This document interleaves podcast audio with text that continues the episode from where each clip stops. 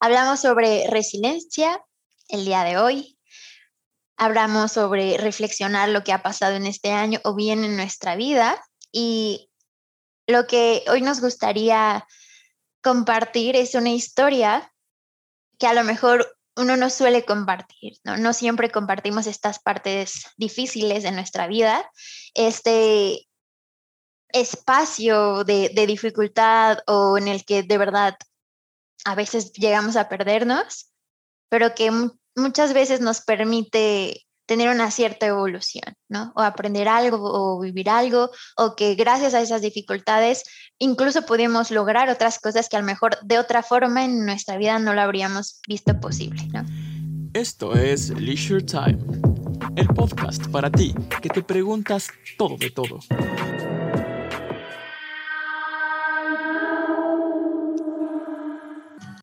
Hola, ¿cómo están? Buenas noches o buenos días en el momento que sea que nos escuchen. Me da mucho gusto tenerlos aquí de vuelta, tenerlas aquí de vuelta. Y el día de hoy tenemos dos invitados súper especiales porque además ya han, de, ya han de conocerlos, ya han de conocerlo y ya han de conocerla, porque han estado con nosotros colaborando dentro de este primer año de Leisure. Y pues, en primer lugar, quiero darle la bienvenida a Brenda Ramos. Hola Brenda, ¿cómo estás?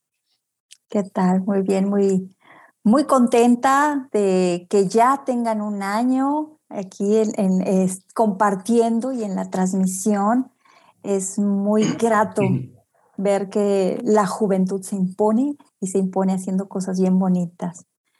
Muy bien, muy contenta, muy agradecida. Muchas gracias, Brenda. Y también de este lado presentamos al coach Jorge Ramos. Bienvenido, coach. Muchas gracias. Primeramente, felicidades. Felicidades. De verdad que se dice bien fácil cumplir un año, pero todos sabemos lo que hay detrás.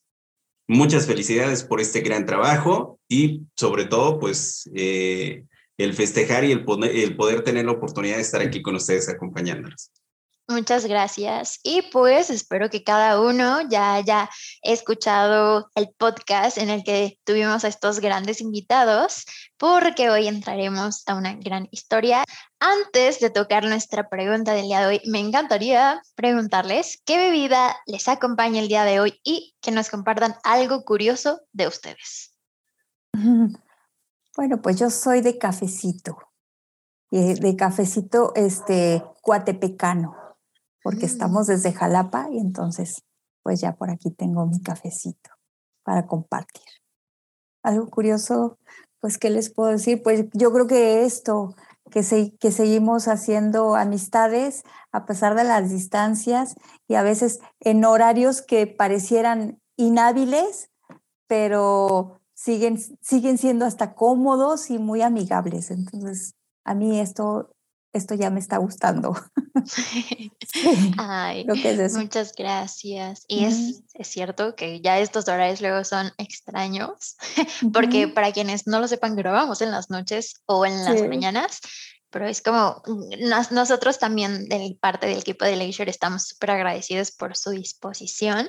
Y también es importante para mí comentarles y que ustedes quienes están escuchando o viendo el episodio sepan que aquí los invitados fueron al azar y eso fue parte del proceso, porque literal no quisimos nosotros hacer ciertos grupos en específico, sino quisimos que la vida, porque creemos mucho que la vida por alguna razón nos lleva a conocer a determinadas personas o pasamos por ciertos lugares o momentos. Entonces, por alguna razón, hoy la vida quiso que coincidieran el coach Jorge Ramos y Brenda Ramos. Y pues, coach, Cuéntenos, ¿qué bebida trae el día de hoy? Yo tengo un té de frutos rojos. Mm. Aquí mi, mi, bebida favorita, déjenme, déjenme les platico. Y dato curioso, voy a dar el dato curioso de hoy porque justo Brenda se apellida Ramos y mi papá era de Veracruz y yo también me apellido Ramos. Entonces, este, vaya, también tengo, tengo sangre jarocha. Entonces, eh, esa es la parte como más curiosa de hoy. ¡Ah! increíble, no les digo, está maravilloso esto.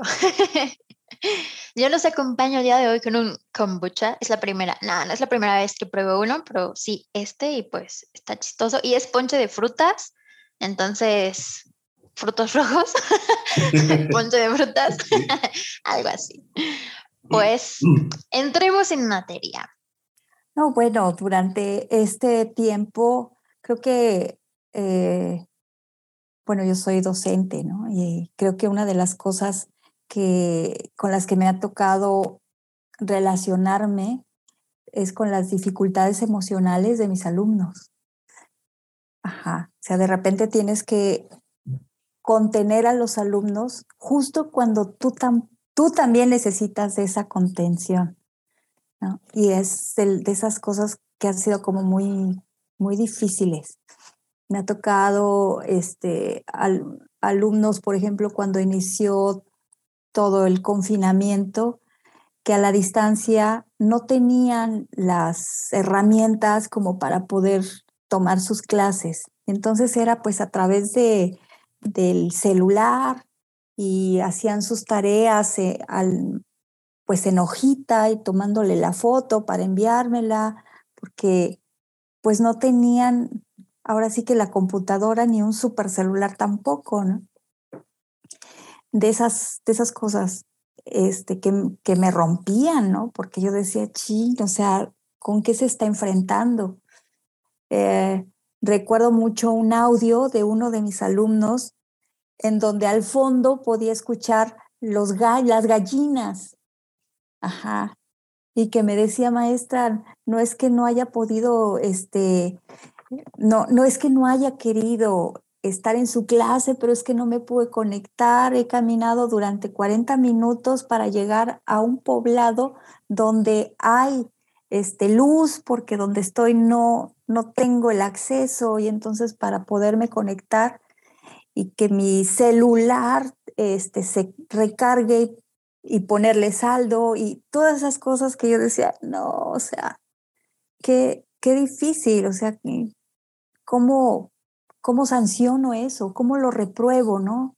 O sea, no me mandaste la tarea, no estuviste en la clase, no puedes hacer eso. Y, son de esas cosas con las que me han tocado, con las que me tocó lidiar, porque ya no es tanto, este, donde veía la dificultad de todo su contexto de, sus ganas realmente por continuar estudiando y que verdaderamente le era muy difícil. Y, y, uno como maestro, pues quisieras tú decirle, híjole, pues no me mandes nada, cuando puedas me lo mandas, ¿no? Pero también hay una, hay pues un seguimiento de, de, de, las autoridades, de las direcciones, en donde pues también tienes que entregar cuentas. Y ahí es donde empiezas como a negociar con los alumnos, a decirle, pues nada más manda esto, para que al menos yo tenga como una evidencia de por qué te estoy poniendo una calificación, digamos. Sí, pero de, de, de esas cosas que como docente me tocaron lidiar, unas de tantas, por supuesto, unas de tantas. Hace un momento también estaba comentando con un grupo que en febrero, por ejemplo, eh, este febrero, este febrero, el 11 de febrero justamente, en un cierre de semestre estaba con mis alumnas cantando en lengua de señas la canción Te sueña, ¿no? Y justo en ese momento, eran pues 8 de la noche, estábamos cantando con las manos así a distancia, a través de Zoom, y en ese momento estaban cremando a una persona muy, muy cercana a mí. Entonces, eso es que dices, oh, y que tienes que poner, pues ahora sí, con cara de que no pasa nada, pero está pasando todo. Y tú sabes que en los rostros de los otros también está pasando algo. También hubo quienes se contagiaron y quienes estuvieron perdiendo gente, pero justo en ese momento a mí me estaba sucediendo algo y que yo decía, bueno, pues esta canción con mis manos las dedico a quien en este momento se va. Sí, de esas cosas pandémicas que sucedieron y que, pues sí, justo como dices, no se cuentan, pero ahí están. Qué doloroso. Creo que es, es, es una gran pregunta es eh, la misma, eh, me parece, es toda una investigación, ¿no? ¿Cómo creas espacio para otras personas y para ti cuando a veces el mundo se te está desbordando, ¿no? Como, como tú dices, ¿cómo pintas esta sonrisa? Porque quieres brindar lo mejor de ti a otras personas para poder sostener a lo mejor también su dolor, cuando a duras penas tienes este espacio para tu propio dolor, ¿no? Y en este caso, a lo mejor, como lo has vivido como maestra, ¿cuál ha sido tu experiencia? ¿Qué te ha ayudado a, a sostenerte a ti y permitir que sea tan amplio a lo mejor como para que también pueda sostener a tus alumnos. Sí, bueno, cuando estás, este, cuando estás con el otro, te das al otro, ¿no? Este, digo, ha sido también parte de las decisiones de la vida, es ser quien eres y en este caso asumir una profesión, y parte de esta profesión pues justo es, es eso, contener al otro. Este, mm, como docente me toca, no porque el otro esté más, eh, sea una persona más débil que yo, probablemente yo sea más débil que esa otra persona, pero en este momento eh, te conviertes en el que vas guiando guiando a los otros, los vas acompañando en sus procesos y a veces no nada más es un proceso de enseñanza, sino también es humano. O sea, te estoy enseñando a hacer lo que espero que un día tú también seas. ¿no? Bueno, soy formadora, este, me toca formar docentes. y en ese, en ese tenor, pues también es parte de, del modelaje sí me, sí me he roto, digo, porque pues también en esta parte humana también se vale, se vale mostrarte, mostrarte con los otros y decirle, pues también soy como tú, también me duele. Pero la mayor parte aquí estoy para, para levantarte. Cuando yo te levanto, sé que fortalezco mi, mis pies y me sitúo también tu mano me ayuda, ¿no? O sea, ya entre los dos hacemos como fortaleza. Entonces es un poco como, como esto. Y que sabes que finalmente es, es un momento, les das un momento de, de tu espacio, de tu vida, de tu tiempo a, a mis alumnos. Yo adoro mis alumnos. Eh, los, los grandulones y los más chiquitos, o sea, yo adoro a mis alumnos. Pero una vez que dejo, que cierro la puerta, digamos, del salón, me quedo afuera y ya llego a mi espacio, ya llega la noche, y ya estoy en mi, en mi intimidad, pues entonces ahí sí ya, ya me permito repensarme, soltarme, ¿no? Y para tomar fuerzas, porque también es eso, todo, todo, pues vas de algún modo, no anidando, pero sí, sí tu cuerpo se va convirtiendo como en este, en este espacio para recibir, para recibir, para contener, para comprender, para acompañar, para fortalecer al otro.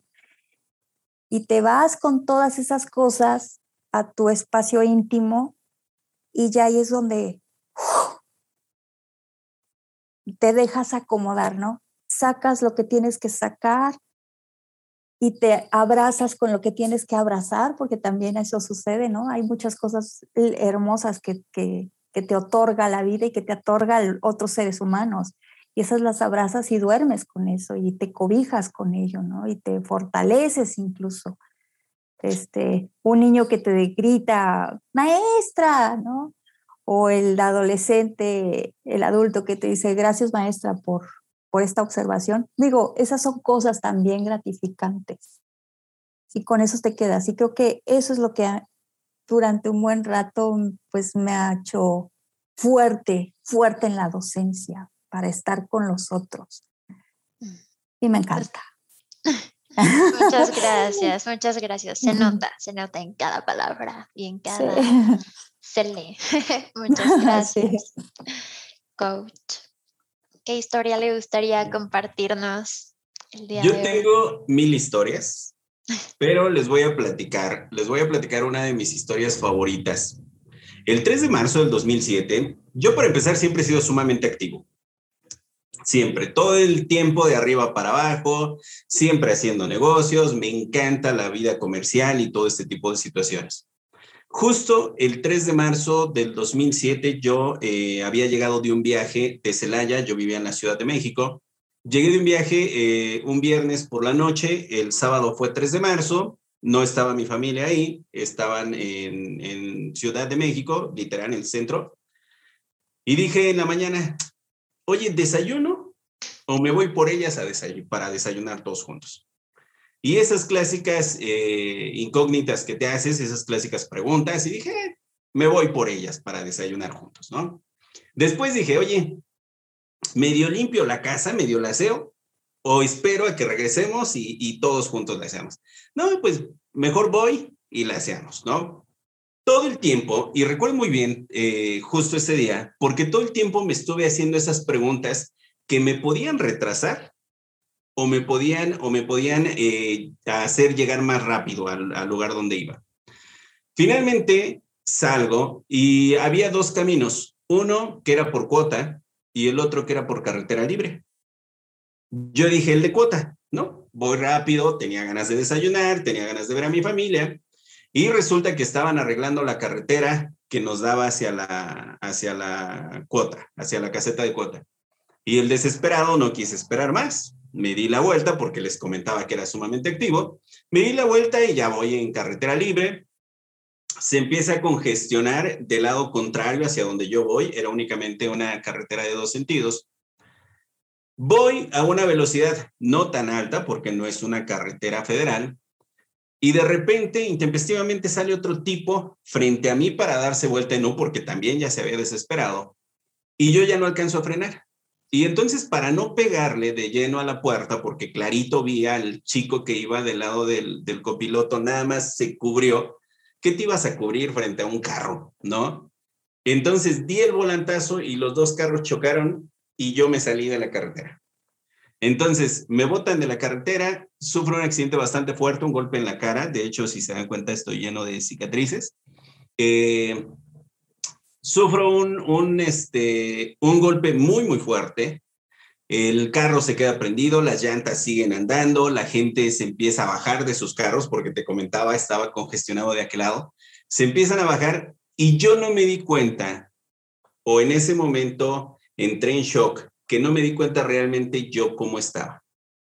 Yo lo único que hice fue tratar de abrir la puerta, me bajé y todas las personas que me veían hacían como el clásico, ¿no? Y uno, incluso un señor se quitó literal su, su, su playera que traía su camiseta y me la puso en la frente y dijo, no te la muevas. Y entonces yo me recargo, me recargo en una piedra y yo veía cómo, cómo caía a chorros mi sangre, ¿no? Y entonces agarro mi teléfono y empiezo a llamarle a mi familia. Le digo, oye, ¿sabes qué? Sufrí un accidente. Oye, pero ¿qué tan grave estás, no? Porque me estás llamando. Sí está cañón. O sea, sí está cañón. No sé qué pasó, no sé cómo estoy, pero ahorita va a llegar este, va a llegar una ambulancia. De inmediato, ¿eh? La verdad es que afortunadamente llegó rápido la patrulla, llegó rápido las, los, los paramédicos, llegaron muy rápido, la gente me apoyó muchísimo en, en ese sentido y de inmediato empezó este recorrido que yo le llamo, este recorrido de conciencia, este recorrido de metamorfosis, este recorrido en donde nos toca aprender a veces a la mala, ¿no? Y entonces yo voy en, en, la, en la ambulancia y la ambulancia se empieza a pasar topes porque yo no sabía cómo iba. Empieza a, pasar, a brincarse topes y yo veía clarito de forma de, cámara lenta cómo empezaba a botar todo por adentro. Es como una película, ¿no? Es, es muy curioso cómo lo recuerdo. Pero empezaba a botar todo y el cuate, el paramédico, me decía, hermano, no te duermas. ¿Quieres llamarle a alguien? Y yo sí le quiero llamar, ¿no? A mi familia. Yo iba supuestamente yo hablando con mi familia iba hablando con mis hermanos, iba hablando con mi esposa, iba hablando, o sea, estaba prácticamente, oye, ¿cómo te sientes? No, yo bien, todo, según yo, estaba así como les estoy platicando ahorita, según yo así estaba platicando en ese entonces. De repente, empiezo a sentir cierto eh, como escalofríos desde los pies, como cuando se te duerme un, un, este, eh, una extremidad de tu cuerpo, así, literal, desde los pies, desde los talones, se empezó a subir, a subir. Le digo, oye hermano, estoy sintiendo mucho frío. Y me empezó a temblar, eh, me empezaron a tener curioso, eran las dos de la tarde, era un calorón, pero me empezaron a temblar los labios como cuando tienes muchísimo, muchísimo frío, ¿no? Titiritando ahí. Y le digo, oye, hermano, estoy sintiendo mucho frío y se me están acalambrando los pies. Dice, ¿hasta dónde sientes los calambres? Yo ignoro por qué me preguntó eso. Y le dije, oye, ya van en la cadera. Saltó literal hacia mi frente y me presionó con todo lo que pudo. Y yo así de, ¿qué está pasando, no? Llegamos al hospital, eh, me atendieron sumamente rápido, recuerdo muchísimo, muy bromistas, muy, muy bromistas, desde el, desde el paramédico, desde el cuate que me recibió, desde el cirujano, los doctores, o sea, todos estuvieron revisando, oye, ¿qué pasó? Escuchaba yo las preguntas. Supuestamente yo estaba muy consciente de todo lo que estaba pasando. No tenía a nadie de mi familia cerca y necesitaban en el hospital que alguien firmara, porque obviamente yo iba a entrar a quirófano de forma inmediata. Cuando yo escuché quirófano, dije, güey, algo está mal, ¿no? O sea, algo está sumamente grave. Le dije al doctor, oye, ¿qué pasó? No, es que fíjate, y de repente escucho a alguien que dice su ojo izquierdo. Y yo así le digo, oye, ¿qué pasó con mi ojo izquierdo, no? O sea, porque yo estaba vendado completo, hicieron lo que pudieron con lo que tuvieron, ¿no? En ese momento. Y entonces dice, no, no, no te preocupes, vamos a pasar al quirófano, por favor dime si te sientes consciente. Y yo sí, necesito que tú me firmes ahorita, que me escribas aquí, que tú estás autorizando que te pasemos a quirófano, porque ya te tengo que sacar placas. O sea, literal, yo ya estaba perdiendo sangre. Me pasan a, las placas, llega mi familia, todo, todo fue un, un caos, fue un drama. Y este, resulta que salgo yo de las placas y me tienen que subir a quirófano. Y no sirve el elevador para subir las camillas. Y yo no sabía que esas camillas se pueden hacer sillas. Es un tipo, ojalá nunca lo descubran, pero la camilla, hay una palanca que le jalan y se hace como una silla de ruedas. Y entonces lo mete a la, me, mete al, elevador, va bromeando el, el camillero y se abre el elevador en el primer piso y está toda mi familia de frente. Cuando digo iban llegando mamá, mis hermanos, ya estaba mi familia, mi esposa, mis hijas, y me ven, imagínate cómo me vieron, ¿no? Todavía la venda, todo sangrado, o sea, fue, fue, fue un caos. Creo que todos vivimos de forma diferente esa experiencia. Me suben al quirófano, fue una cirugía de seis horas de reconstrucción, y recuerdo muchísimo cuando llegué a la cama de quirófano, porque mandaron traer al, a la que te pone la anestesia, ¿no? Entonces, no le dio tiempo de medirme ni les dieron tiempo de pesarme. Así que se fueron con mi información. ¿Cuánto mides y cuánto pesas? Porque a raíz de eso es como te pone la cantidad de anestesia, ¿no? Entonces, eh, ya le digo, dice, seguro, pues así como seguro, seguro, kilos más, kilos menos, pero ahí ando, ¿no? Eh, dice, ok, empieza el, cirujano, me dice, este, voy a revisar tu frente. Cuando me quita la venda, se escucha nuevamente ese sonido de... Y yo así de, algo pasa. Dice, oye, ¿qué pasa con su ojo izquierdo? Y curioso, me ponen una lámpara enfrente. Normalmente cuando te pones la lámpara enfrente se ve rojo cuando tienes tus, tus eh, ojos cerrados. Y del lado izquierdo yo no veía nada. O sea, literal estaba negro y de este lado alcanzaba a ver el reflejo de la luz a través de mi piel. Y dije, güey, ya perdí mi ojo. Y de inmediato rebominé, mi cerebro dijo, a ver, espérame, ¿qué haríamos únicamente con un ojo? ¿Qué haríamos? Y entonces me imaginé con un ojo, hasta me vi interesante porque me vi el parche y dije, güey, o sea, dije, sí la libramos, ¿no? O sea, yo mismo en ese momento en la camilla, en, eh, ya en el quirófano, yo decía, sí, sí la libramos. Y le dije al cirujano, oye, ¿qué tan grave está? Dice, mira, no te lo puedo decir. Sí fue, sí fue un golpe fuerte, porque le llaman escalpe. Escalpe es cuando se te levanta toda la piel, los tres niveles de piel que tenemos. Aprendí muchísimo ahí. se me levantó. Toda esta parte la perdí, literal de piel. Entonces, esta piel la tenía yo en el ojo izquierdo. Entonces, no sabían cómo iba a reaccionar mi piel con mi piel. Eso fue lo más curioso, ¿no? Dijeron, oye, se te desprendió, la tenemos que suturar, pero no sabemos si tu cuerpo la va a aceptar nuevamente. Y yo, no te preocupes, ahorita lo convenzo, ¿no? Finalmente me dice el anestesista, oye, eh, ¿vas a sentir frío? Por favor, te van a dar ganas de, de, devolver, te van a dar náuseas, avísame. Y yo, ok. Eh, ¿Estás bien? Sí. Luego ya empecé a sentir frío. Náuseas, no. Otra vez, náuseas, no. Y la tercera, imagínate que, que es como si te estuvieras durmiendo y escuchas nada más náuseas y me perdí. Ya me despierto cuando me están diciendo Jorge, Jorge, Jorge, y me despierto yo ya después de una cirugía de seis horas.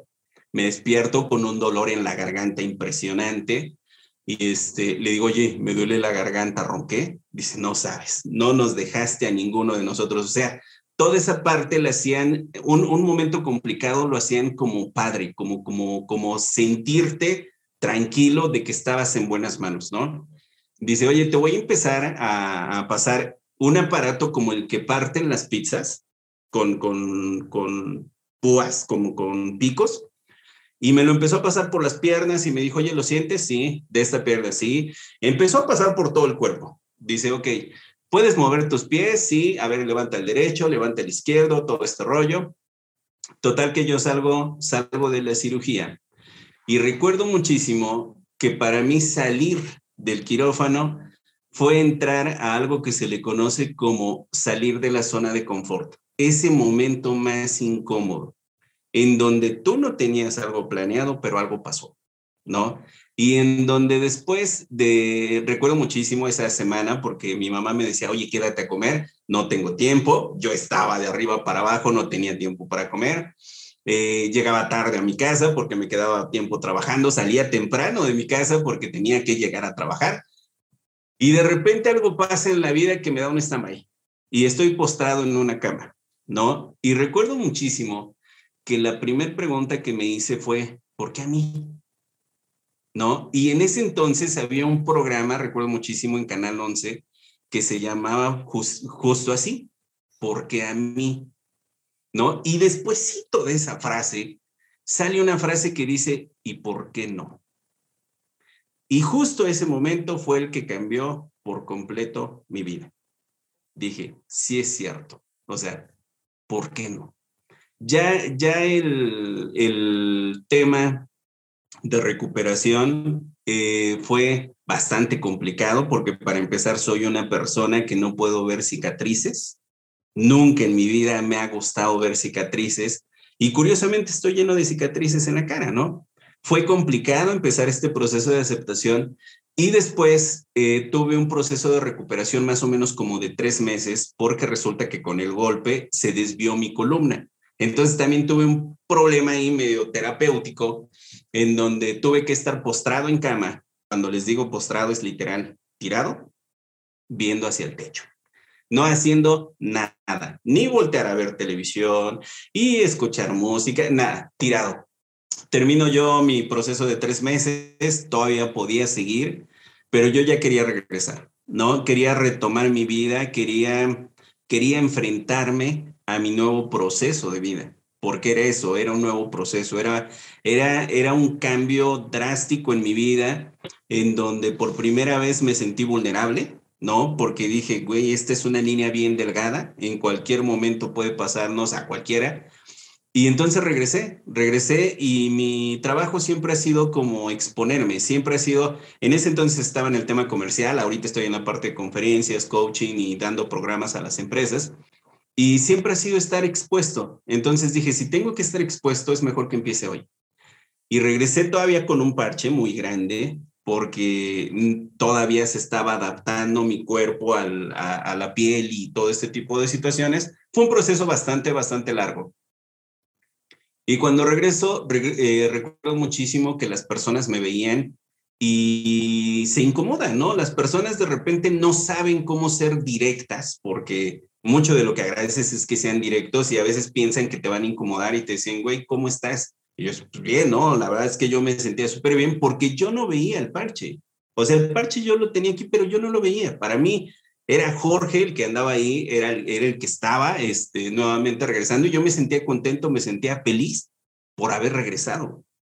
O sea, me sentía feliz por tener un, un chance más, ¿no?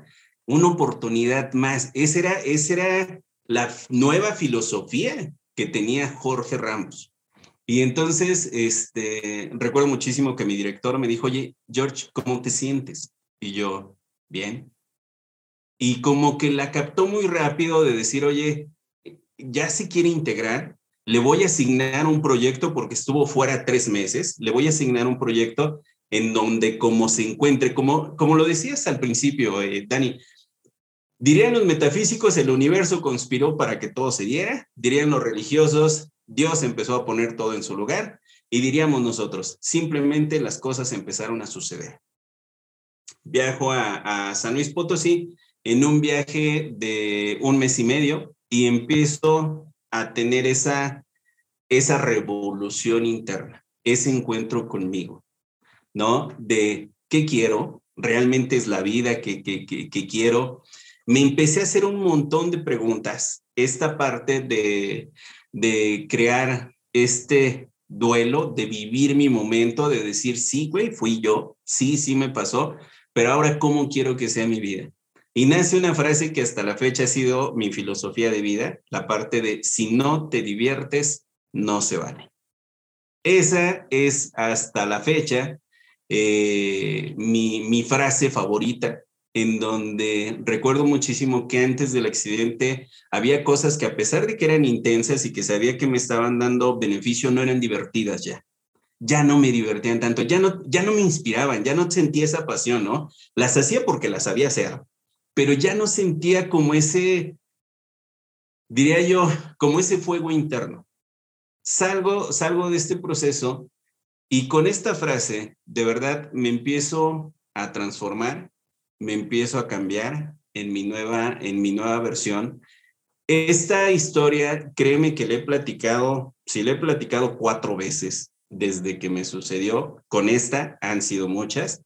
Normalmente esas cosas que te dejan marcado, esas cosas que te traen, dicen que recordar es vivir y es como funciona nuestro cerebro. Fíjate que, que se da, se da este, este punto de reencuentro, ¿no? En el que realmente me empiezo a cuestionar si es la vida que quiero, si realmente es lo que quiero, si yo soy la mejor versión de, la persona que quiero ser. Y empieza este cambio, este cambio más divertido, este cambio más friendly, este cambio en el que empiezo a notar, como lo comenta ahorita Brenda, hay una frase que me encanta de la nueva normalidad que dice que a veces una tormenta llega y agita nuestras vidas para descubrir todas aquellas cosas importantes que habíamos olvidado. Esas pequeñitas cosas como abrazar a tu familia, como llamarles, como decirles te quiero, como abrazarte a ti, ¿no? Como cuántas veces te dices te quiero a ti, ¿no?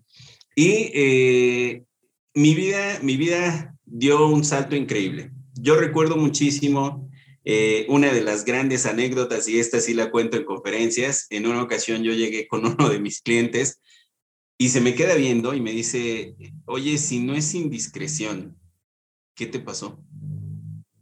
Le digo, bueno, te tendría, te tendría que platicar. Yo en mi otra vida soy luchador profesional. Entonces estábamos, estábamos practicando, le pego en el pecho, el cuate se cae, de repente me rebota y yo lo saco del, del ring y entonces yo voy, regreso, brinco en el ring y se quita. Y se queda el cliente así de, oye, pero eso no se debe de hacer. Pues no, pero ve cómo me dejó. No, no puede ser. Y seguimos con toda nuestra reunión normal y platicamos y negocios y todo.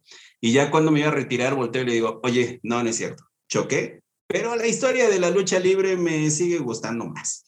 Entonces, es, es una forma divertida, incluso de ver lo que ya te pasó, ya te pasó. Como, como lo comentó ahorita Brenda, las cosas suceden y algo que nos cuesta muchísimo es desengancharnos, de eh, quitar esa ancla que nos tiene, que nos tiene ahí, ¿no?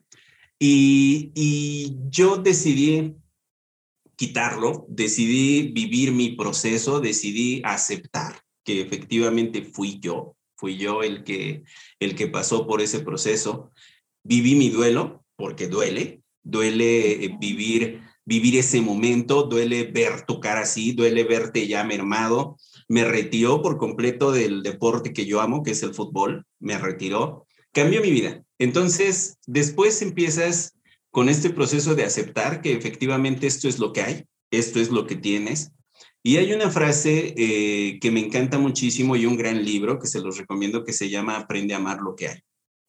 Esto es lo que hay, ¿no? Nos, nos volvemos ansiosos y deseosos de un futuro que existe nada más aquí y nos olvidamos de nuestro presente. Y creo que para mí, Jorge Ramos, particularmente hablando, mi punto de, de equilibrio mi sponsor, mi trampolín fue eso, el aceptar, el aceptar que esto es la vida. Aceptar que en cualquier momento puede pasar cualquier cosa, pero que también en cualquier momento tú puedes disfrutar de cualquier momento.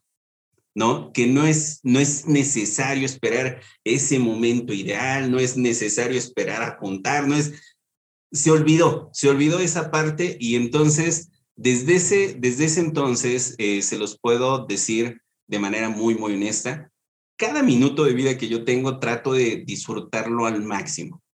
A veces las cosas no salen como, como esperamos que salieran, como ahorita, ¿no? Oye, se fue la luz, oye, el internet anda mal, oye, pasa. ¿Qué vamos a hacer? Tenemos dos formas de ver esto. O, decimos, me fue mal, me levanté con el pie izquierdo, no traje el trébol de cuatro hojas, no me levanté con el frijolito, o simplemente decimos, es la vida, esta es la nueva normalidad y entonces hay que aprender a aceptar lo que hay. Así fue mi historia. Wow. Para empezar, muchas gracias por compartirla, porque sé que justo, por más que un suceso así haya sido justo aceptado y superado, usted bien lo dijo, Contar es volver a vivir. Entonces, muchas, muchas gracias por compartirlo. Y creo que atesoro muchísimo también, no solo la forma en la que lo procesó, sino ahora sí que el storytelling, la forma en la que decide compartirla y, y la forma en la que hoy reflexiona todo ese suceso, ¿no? Porque justo incluso en la narración yo notaba los detalles que decidió guardar y que a lo mejor hay muchos, ¿no? Porque al final es eso, eh, dentro de la vida se dice que, y que justo se le comentaba a Brenda, se dice que somos las historias que nos contamos, ¿no? Porque las cosas sucedieron de muchas formas, y, pero uno decide quedarse con ciertas cosas y atesoro las pizcas que decidió guardar de esto y, que decidió compartirnos el día de hoy, ¿no? Como el apreciar también la actitud que las personas que lo rodearon en ese momento tuvieron con usted, ¿no? Tanto esta parte humana de sorprenderse por otro, tanto esta parte de resiliencia que también llegan a tener nuestros, eh, las personas que están en, servicio de, de, salud, en hospitales y todo eso, que también con la pandemia ha sido tremendo lo que también les ha tocado vivir en, primera fila, pero recuerdo eh, que una vez una persona me dijo, eh, no me acuerdo exactamente quién hizo la queja de es que a veces los doctores son tan inhumanos y te dan historias como, te dan noticias tan negativas como con, ah, pues qué cree que no sé esto, ¿no? Y tengo familiares que son médicos, ¿no? Y recuerdo que nos decían, es que imagínense, hay un momento en el que un, doctor también tiene que descubrir de qué forma lidiar con las cosas, porque si diera, e inevitablemente seguramente lo hacen, pero si dieran mucho más de su corazón en cada cosa, se quebrarían, se quebrarían de tantas historias tan feas que a veces tienen que ver, ¿no? Que tienen que vivir y que tienen que sostener, pero que de alguna forma tienen que encontrar en, en algo la fuerza para continuar y, para a lo mejor todas estas historias, digamos, no tan buenas, eh, siguen siendo parte de ellos, pero también saben que el seguir avanzando también crea oportunidades para salvar otras vidas, ¿no? Para ayudar en otros casos. Entonces, creo que es algo súper interesante que le tocaran personas que también quisieran acompañarlo con, con esta chispa de, bueno, broma, bueno, a ver aquí, ¿no? Porque creo que también eso es muy importante, no, no solamente vivimos, como también usted lo dijo, su familia también vivió un proceso, ¿no? Es, es, es, un, es un suceso que lo modificó a usted y seguramente a su familia también, y seguramente a cada persona con la que se topó en ese momento, y puedo decir que a mí misma también me ha llegado la historia, y a lo mejor no estuve, pero me entrega cosas que, que, que se guardan, ¿no? Y, y creo que ahora es, acabo de sentir escalofríos en todo, porque ay, creo que voy a llorar. E, es de esos momentos en los que comprendes que la vida somos todos y, que en realidad esto, esto, la existencia es importante y, y como un suceso tan fuerte y tan personal que vivió, insisto, ahorita también puede estar siendo un tesoro para usted en esta oportunidad de, de revivir, de quizás también volver a nacer y esta nueva filosofía y que también lo puede ser para otras personas que escuchen la historia, ¿no?